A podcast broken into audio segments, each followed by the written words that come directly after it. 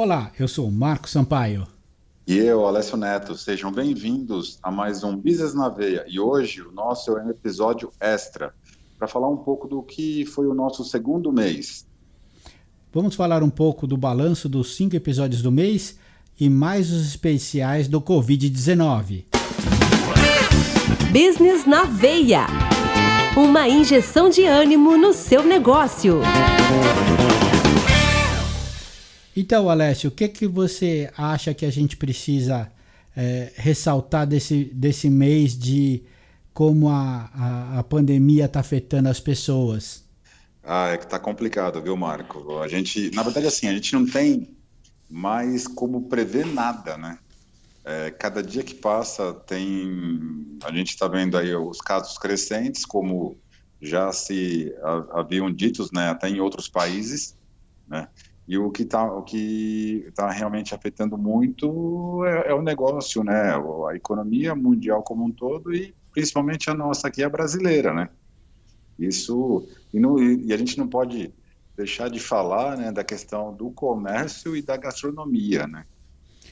Eu concordo com você. Eu acho que assim, a, todo o varejo, o, o pequeno varejo, o pequeno comerciante, o prestador de serviço individual está sofrendo muito com isso.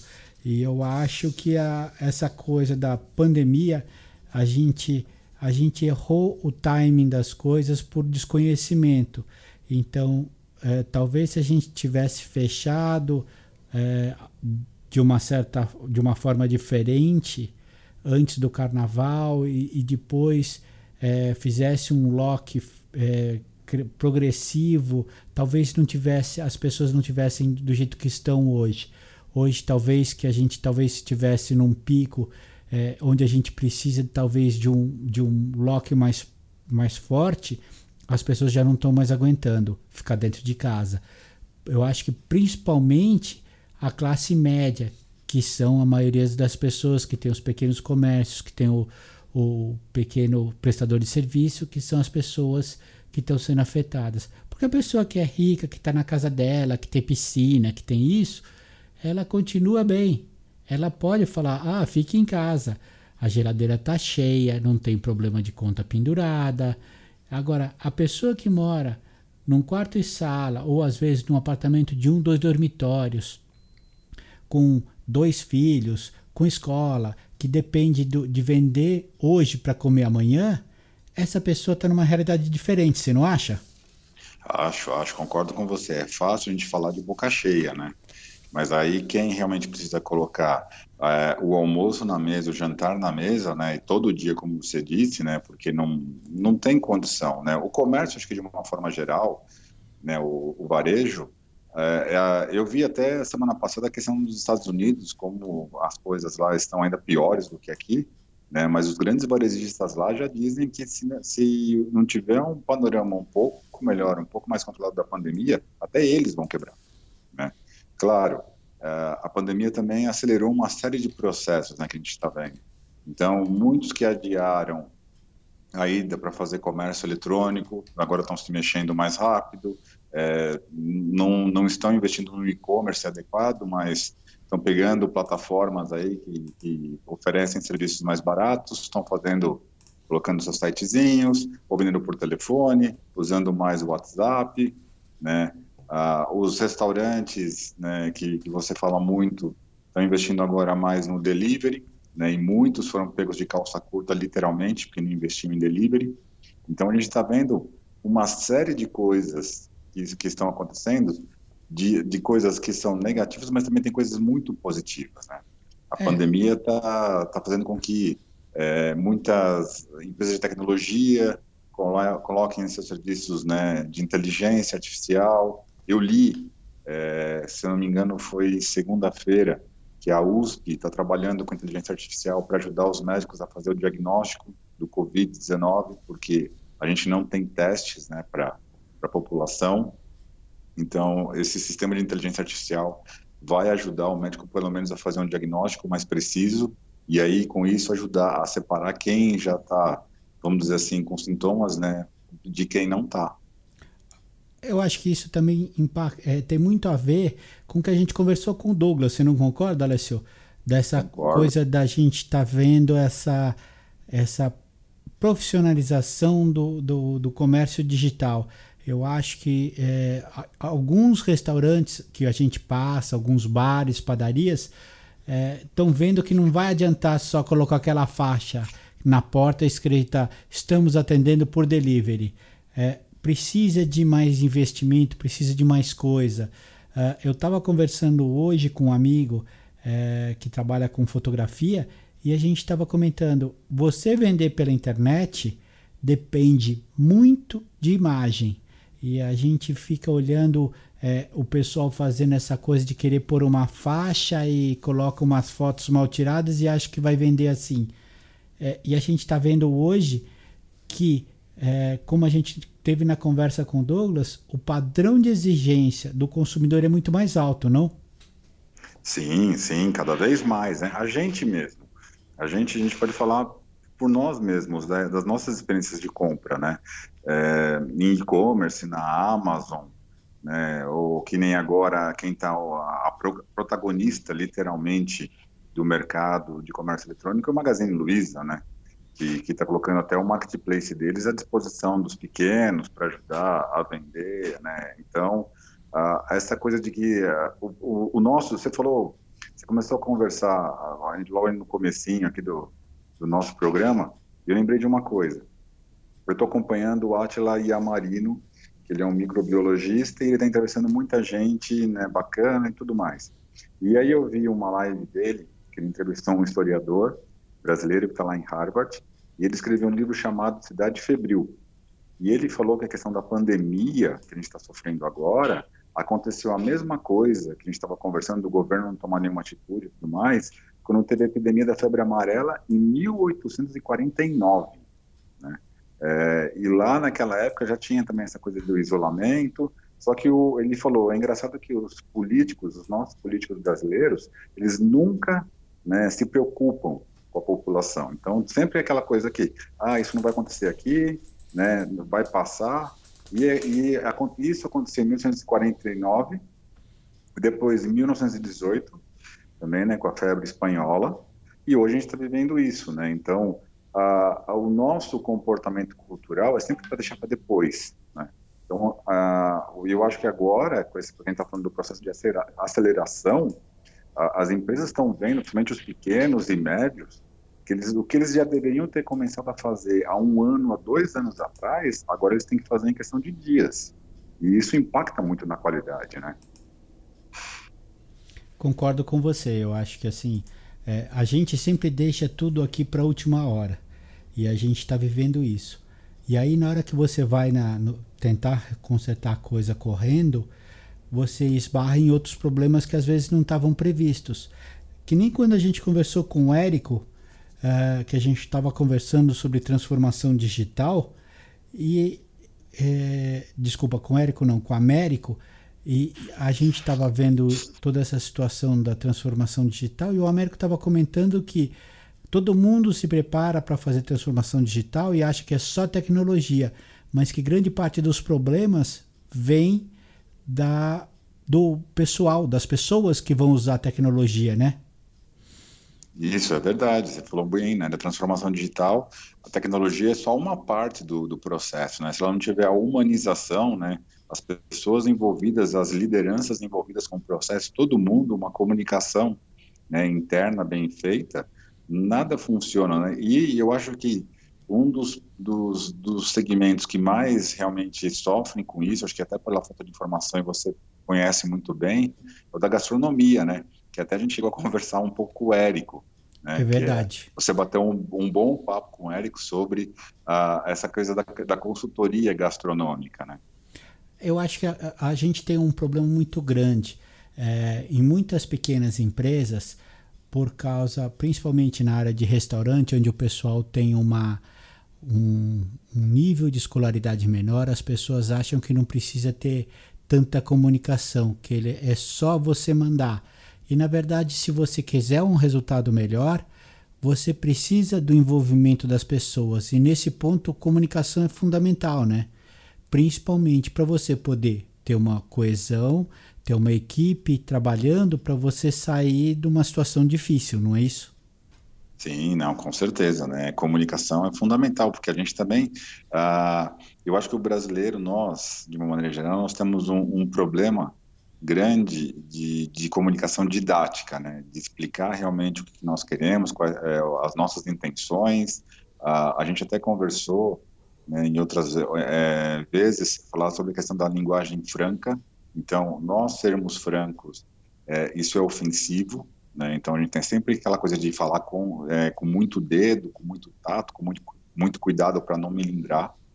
E, e aí o que eu estava também lembrando, é, não só a gente ficou falando muito de Covid, mas uma das coisas legais que eu acho que foi no nosso começo de segundo mês foi bater um papo com a Vitória Sampaio da Mastercard, né? Porque ela é uma jovem que pensa muito na sua vida, na sua carreira, né?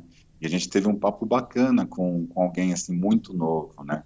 É. Isso eu acho que, que ajudou bastante aí. Acho que dá, deu, deu um, um, pouco mais de ânimo, né? Nesse meio, vamos dizer assim, nesse mês meio conturbado.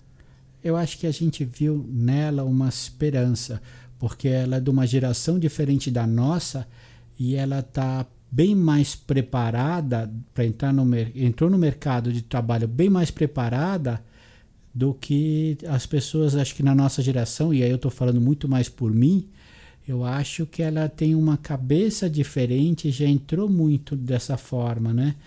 E isso ajuda muito a colocação, a forma, uh, e ela tem um pouco menos dessa coisa latina, né? De achar que parece que ela não, pelo menos é a impressão que a gente tem, que ela não acha que, é, que as coisas são é, precisam ser muito cheia de dedos. Ah, que nem as pessoas estão falando as coisas sobre o trabalho e não é uma ofensa pessoal, isso facilita muito na comunicação. O, eu acredito que nós, latinos, todo comentário que é feito a gente leva muito para o pessoal. E isso faz com que as pessoas se melindrem e, e, e tire um pouco da objetividade dos comentários e do trabalho. É, e aí a comunicação fica bem difícil, que é o que a gente inclusive estava comentando com o, o, Ricardo da Tamborim, né?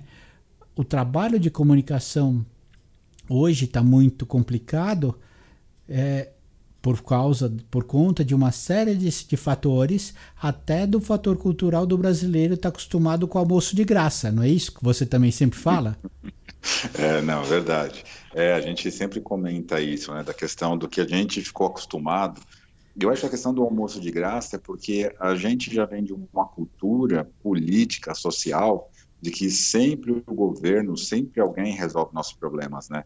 Uh, a gente aprendeu desde muito cedo de que os problemas são compartilhados, é, tudo tem que ser feito por todo mundo, né? Então, uh, eu até lembrei a gente estava conversando né, com o Ricardo sobre essa questão de comunicação, da, de como né, a, a Tamborim, a gente até chamou ela de uma hot stop, uma hot, desculpa, uma hot shop, né, que é uma agência pequena, mas que ela tem um trabalho muito profissional, muito criativo, né, atende contas importantes, inclusive do mercado automobilístico, e desculpa falar meio assim rindo, mas também é um setor que por causa da pandemia está sofrendo, né? Literalmente puxar o freio de mão desse setor. Eu não sei então... porque você está rindo, só porque eu atuo na gastronomia e com, no ramo automobilístico, eu não sei porque você está rindo. é, não, é porque na verdade, é, assim, acho que talvez seja riso de nervoso, né?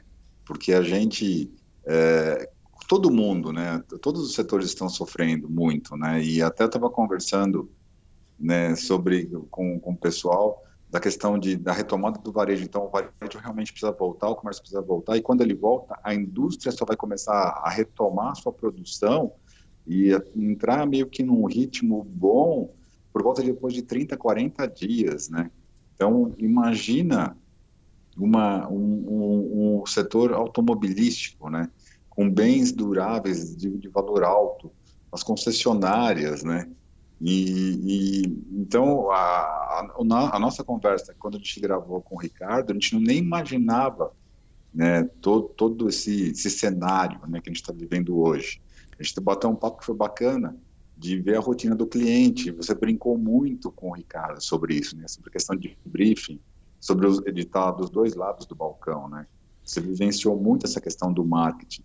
Está de um lado do balcão e tem que atender as agências, né? Então, foi, foi uma conversa bacana, foi uma conversa leve. Então, mas você sabe uma coisa interessante, Alessio? É, a gente está vendo essa situação e a gente, quando fala da indústria automobilística, não é porque a gente quer puxar sardinha ou mesmo é, para a área de gastronomia, é que são setores que são emblemáticos na nossa economia. Então você pega, por exemplo, a, o setor automobilístico, quando a gente fala, ele é emblemático na hora que a gente fala de produtos de alto consumo, de alto padrão e de alto valor. Então, nesse momento, uh, toda vez que a gente fala disso, a gente fala dessas situações. Então, assim, é, a gente tem essa situação dessas, desse setor, e quando a gente fala de gastronomia, é, a gente está falando exatamente do outro, do oposto, né? É o pequeno, é o local. Na maioria das vezes a gente está se referindo a esses, porque são. A gente não está falando, por exemplo, de, de é, do impacto total, por exemplo, num fast food ou na alimentação fora de casa mas na área de gastronomia mais ligada a pequenos restaurantes. E isso tem Sim. toda uma, uma, uma série de impactos. Até quando a gente estava conversando com o Américo, da, que, da, que trabalha com gastronomia, com consultoria para delivery, a gente comentou muito sobre isso, sobre a, a preparação, o planejamento, que falta muito nesse, na falta de profissionalismo que a gente tem nesse, nesse, nesse mercado por conta de, de, das, da gente não ter tanta preparação, tanto planejamento para poder iniciar o um negócio. Não que Eu... no mercado de automóveis seja tudo perfeito, mas é, como os valores são maiores, talvez o pessoal trabalhe um pouco melhor essa situação. É, uma coisa que você falou e você, você e o Érico ficaram comentando, eu não lembro é, que até tem uma questão importante, não, era ficha técnica de, de, de, prato, como que é o termo que vocês é falaram? É ficha muito? técnica. É a ficha técnica. É, a ficha técnica ela, é, é, a planilha de custo do prato, né?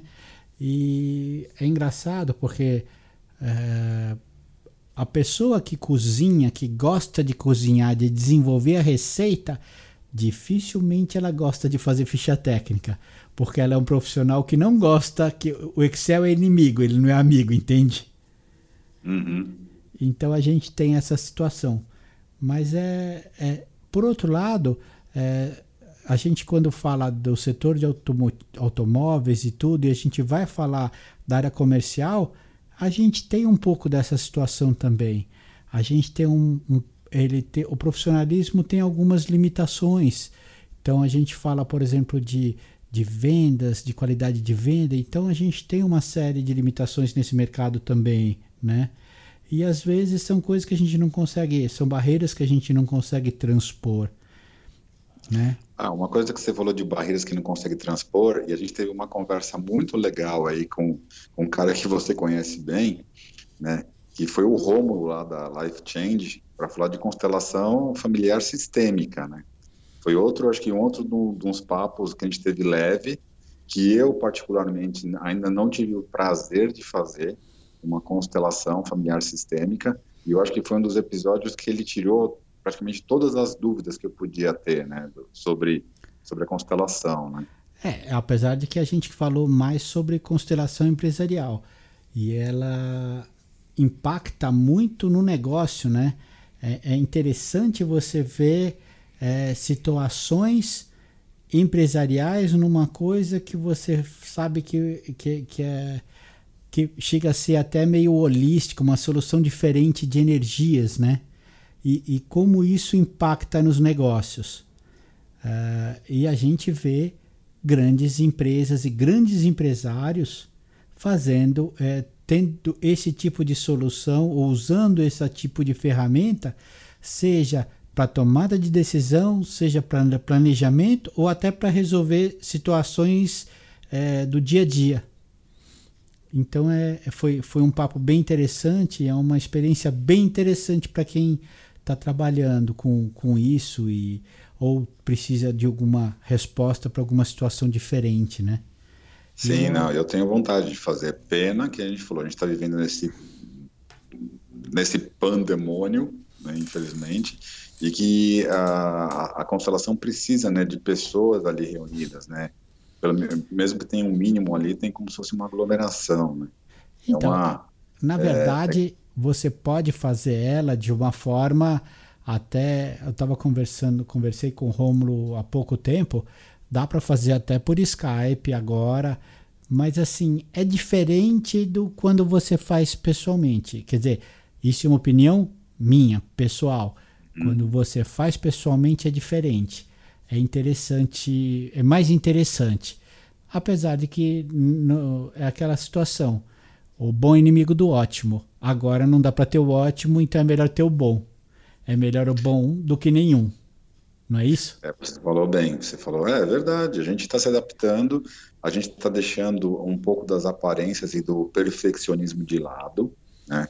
Porque a gente precisa continuar trabalhando, a gente precisa né, fazer geração de negócios. Então, tem áreas que realmente pode se trabalhar em home office, né, que a gente está conversando sobre isso. Tem outras que, infelizmente, não pode, como a gente está falando, determinados tipos de comércio, e o ramo da gastronomia, né?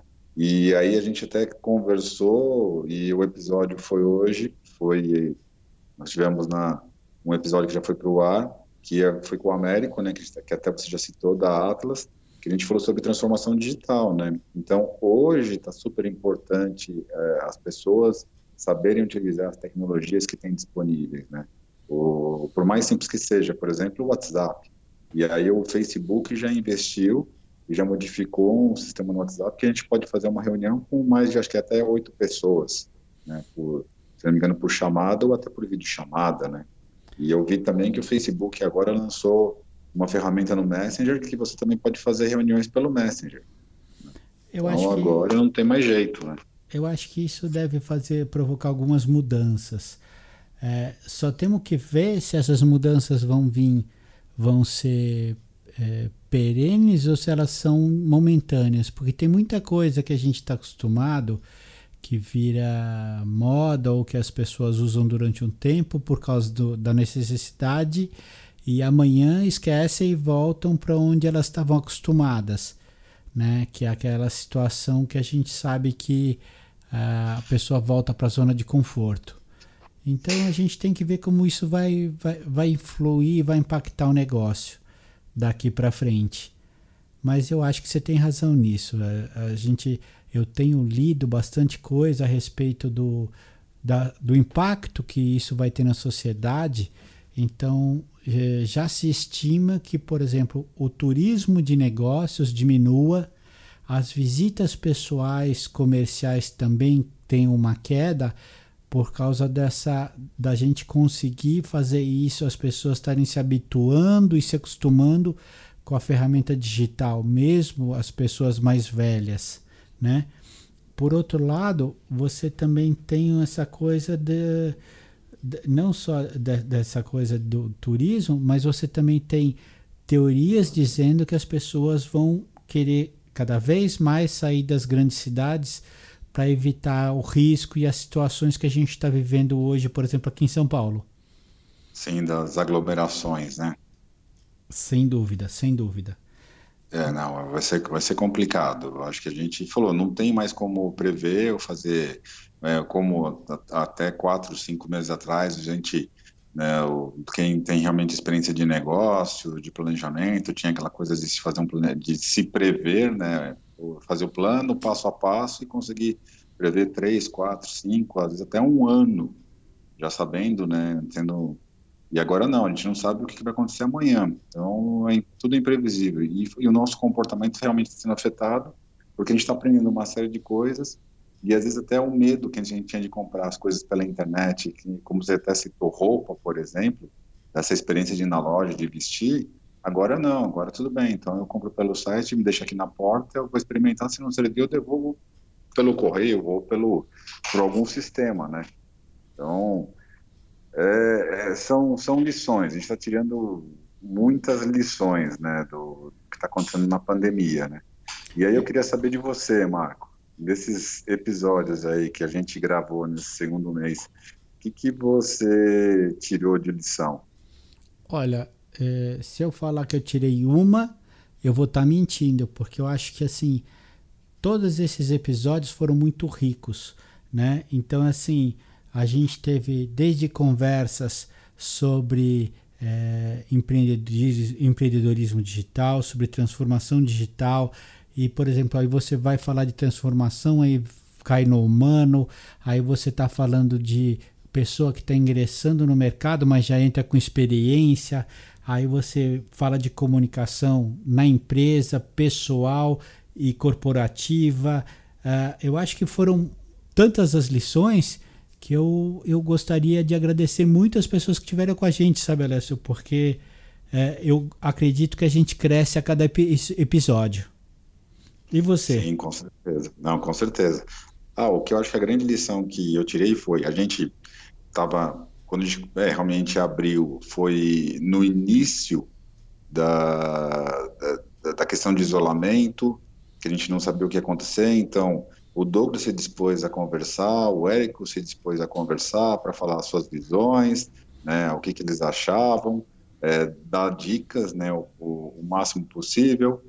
Uh, a gente teve falou, momentos de que ficaram mais leves, né, que a gente falou da vitória, de saber alguém que realmente sempre pensou no seu futuro, planejou passo a passo, seguiu suas metas. Eu acho que isso é bacana porque a gente aprende realmente e não importa se a idade ou o tempo ou a experiência dessa coisa de, realmente você até mesmo falou de quebrar um pouco essa cultura latino-americana de não pensar no futuro e você tem que realmente pensar isso passo a passo que você quer, que você quer galgar a, a importância realmente do investimento no digital. O Douglas de novo falou com a gente sobre isso sobre a questão dos cuidados para quem quer fazer trabalhar realmente com comércio eletrônico né, não cair em certas armadilhas né? O Érico voltou com a gente para falar também sobre a questão de, servir, né? porque a gente fala muito, você falou muito de gastronomia e ele entrou nessa área do, do, da área de servir, do cuidado com servir o cliente, e eu acho que mesmo que não, não vai ter jeito, vai voltar né, a gastronomia um pouco aí, vão ter pessoas que vão querer voltar a comer em restaurantes, então a qualidade no, no atendimento é muito importante. Então foi um mês muito bacana a gente se adaptou também, né? Porque a gente está gravando tudo à distância. A gente, no começo, a gente falou da questão do, de também não ter tanto perfeccionismo, né? Porque você está aí na sua casa e eu estou aqui na minha. A gente não tem como fazer a gravação como a gente estava fazendo no começo, em estúdio, né? Então, tudo isso a gente foi se adaptando. Eu acho que foi muito aprendizado. Eu acho que a gente vai, a gente acaba, se a gente sai de uma situação difícil sem aprender nada, eu acho que foi um tempo perdido que a gente. E tempo não tem prateleira, a gente não tem tempo para perder. Ah, então, assim, eu gostaria de agradecer a todo mundo que nos ouve, a todo mundo que esteve com a gente, porque é, são essas pessoas que vêm falar com a gente e vocês que estão nos ouvindo que nos dão o prazer de fazer e se dedicar ao business na veia. Ah, eu também. Olha, eu faço das suas palavras as minhas, né? Porque é, é muito bacana. A gente está no segundo mês. Uh, é um laboratório e é um bom laboratório que a gente vai aprendendo, vai afinando, vai refinando nossas técnicas, né? Nós estamos mudando também, evoluindo os, os nossos episódios, né? Então, quero agradecer quem participou com a gente, né? Os nossos convidados nesse segundo mês né, os nossos ouvintes, que a cada dia tem crescendo mais, e lembrando sempre né, que a gente, vocês estão ouvindo um balanço do segundo mês, mas tem um monte de episódios já para vocês ouvirem, tá? Tem muitos temas bacanas, tem muitas histórias bacanas de, de empreendedores, né, de gente que pensa à frente na sua vida. Então eu quero agradecer, né, e eu sempre falo, pô, gente, curte a gente no Spotify, se gostou, compartilha. Nós estamos aí sempre publicando no Facebook, no LinkedIn, no nosso blog. Vão lá, dão uma olhada, se quiserem, comentem. A gente quer também saber de vocês, o que vocês estão achando. Então, obrigado, gente. Muito obrigado. E esse foi mais um Business na Veia. Business na Veia é uma produção da Caimã Consultoria em parceria com a Lado A Lado B Comunicação.